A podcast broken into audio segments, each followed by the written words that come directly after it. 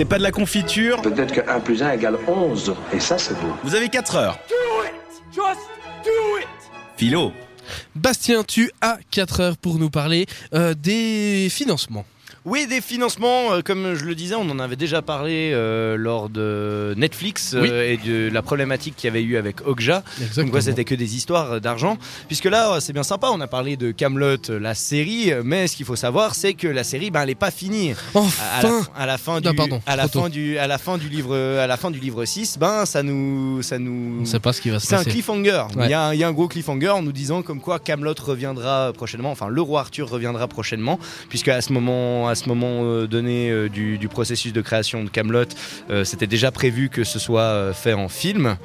Par contre, l'inconvénient que a euh, Alexandre Astier à l'heure actuelle, puisque le film était prévu à la base pour 2017, Oui. il avait même prévu de faire une trilogie à la base. Euh, là, il va déjà partir sur un film qui normalement devrait sortir soit cette année, soit l'année prochaine, mais sera à pour l'année prochaine. ouais, voire même dans deux ans, je pense. Je pense. Ouais, je crois que ça a bien avancé. hein. C'est possible puisque euh, ben vous connaissant Alexandre Astier, le, le souci qu'il a, c'est qu'il est hyper, on va dire, euh, Perfectionniste Perfectionniste, exactement, puisque c'est lui qui, qui tient les rênes de tout, De tout. Et, et il veut absolument euh, faire un film où il y ait tout dedans. Il veut pas juste une comédie avec juste euh, un enchaînement de blagues à la con. Il veut vraiment euh, qu'il y ait de tout dedans, donc euh, il y ait des passages tristes, des passages épiques, euh, des batailles, et ce- des scènes d'action, ce genre de choses.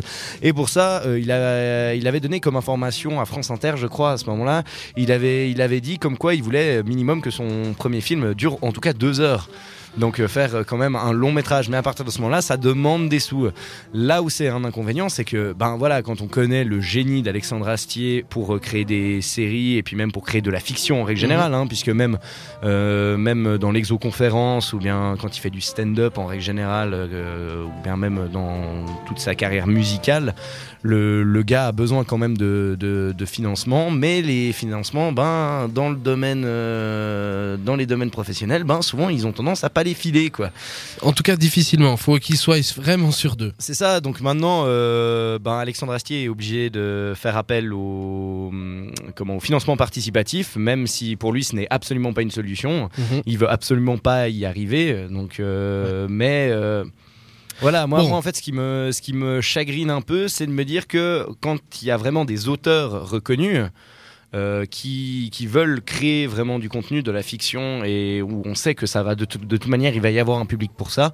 Même là, il y a euh, peu, très peu de risques qui sont prises par, euh, par les distributeurs et autres pour justement financer les, financer les projets. L'autre chose aussi, c'est que je pense qu'il veut surtout être, euh, il veut avoir un, il veut être financé, mais il veut avoir une La- énorme la- liberté. Oui. Il veut pouvoir avoir la totale liberté. Et c'est là où il est peut-être le plus gros problème, entre guillemets. C'est que, bah, est-ce qu'il y a vraiment des maisons de production qui sont prêtes à se lancer en laissant totale liberté à quelqu'un Et ça, je pense pas. Non, et quand t'es producteur, t'as vite envie de venir euh, mettre ton petit grain de sel dans la, dans la machine, histoire de, de, de- Ouais, voilà. histoire que euh, ce soit euh, avec le, le bon classement pour qu'il y ait plein de gens qui puissent aller voir, etc. etc.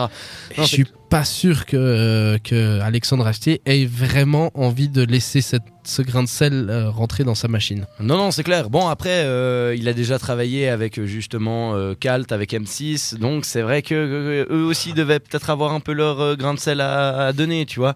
Après, là, c'est juste une question de confiance à un auteur, surtout quand on voit ce qu'il a été capable de faire. En fait, c'est une question de confiance. En fait, moi, moi, euh, c'est surtout cet aspect de confiance et de financement qui me qui me chagrine vraiment quoi. Le problème, c'est qu'on veut faire du bénéf.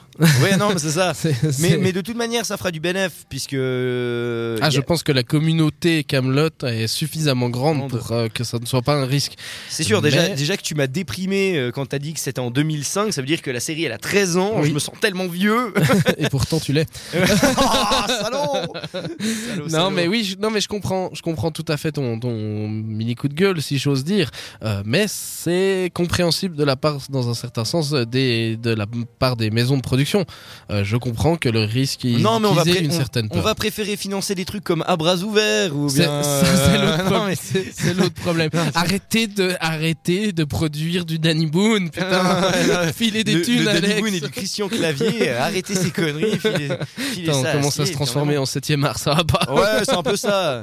Non, mais les gars, il y, y a eu énormément de, il y a eu énormément de d'œuvres qui ont été avortées comme ça à cause de problèmes de, de financement ou bien de, ben, de films qui sont sortis comme des films de merde, justement Ouais. à cause de ce souci. Donc, d'une part, je, je comprends euh, le souhait d'Alexandre Astier. Moi, le seul truc qui me tue, c'est qu'il n'y ait pas même un producteur ou un, un gars qui se dise ouais je suis quand même fan du, ma- du machin je sais ce qu'il est capable de faire ben je lui laisse carte blanche bon, bah, vous avez compris, si vous nous entendez, allez filer Voilà, des ouais. thunes à C'est un appel.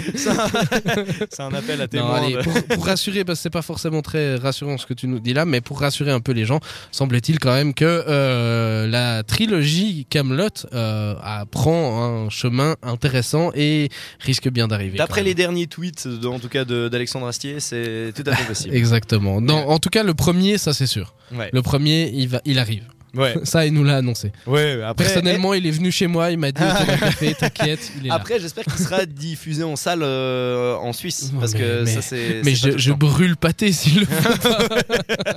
On en a gros. On en a gros On arrive avec les fourches et les torches. C'est clair. Eh, bon, bref, vous l'avez compris, euh, le financement, c'est toujours un problème dans le dans l'univers euh, média. Liberté artistique euh, et argent ne font pas bon ménage. ne font pas forcément bon ménage, effectivement. Merci Bastien pour ce coup de gueule, annonce. euh, Ouais, c'était- c'était plus un coup de gueule. Là, voilà. j'avais envie de gueuler. On en a gros. On en a gros Réagis sur les réseaux sociaux grâce au hashtag CPDLC.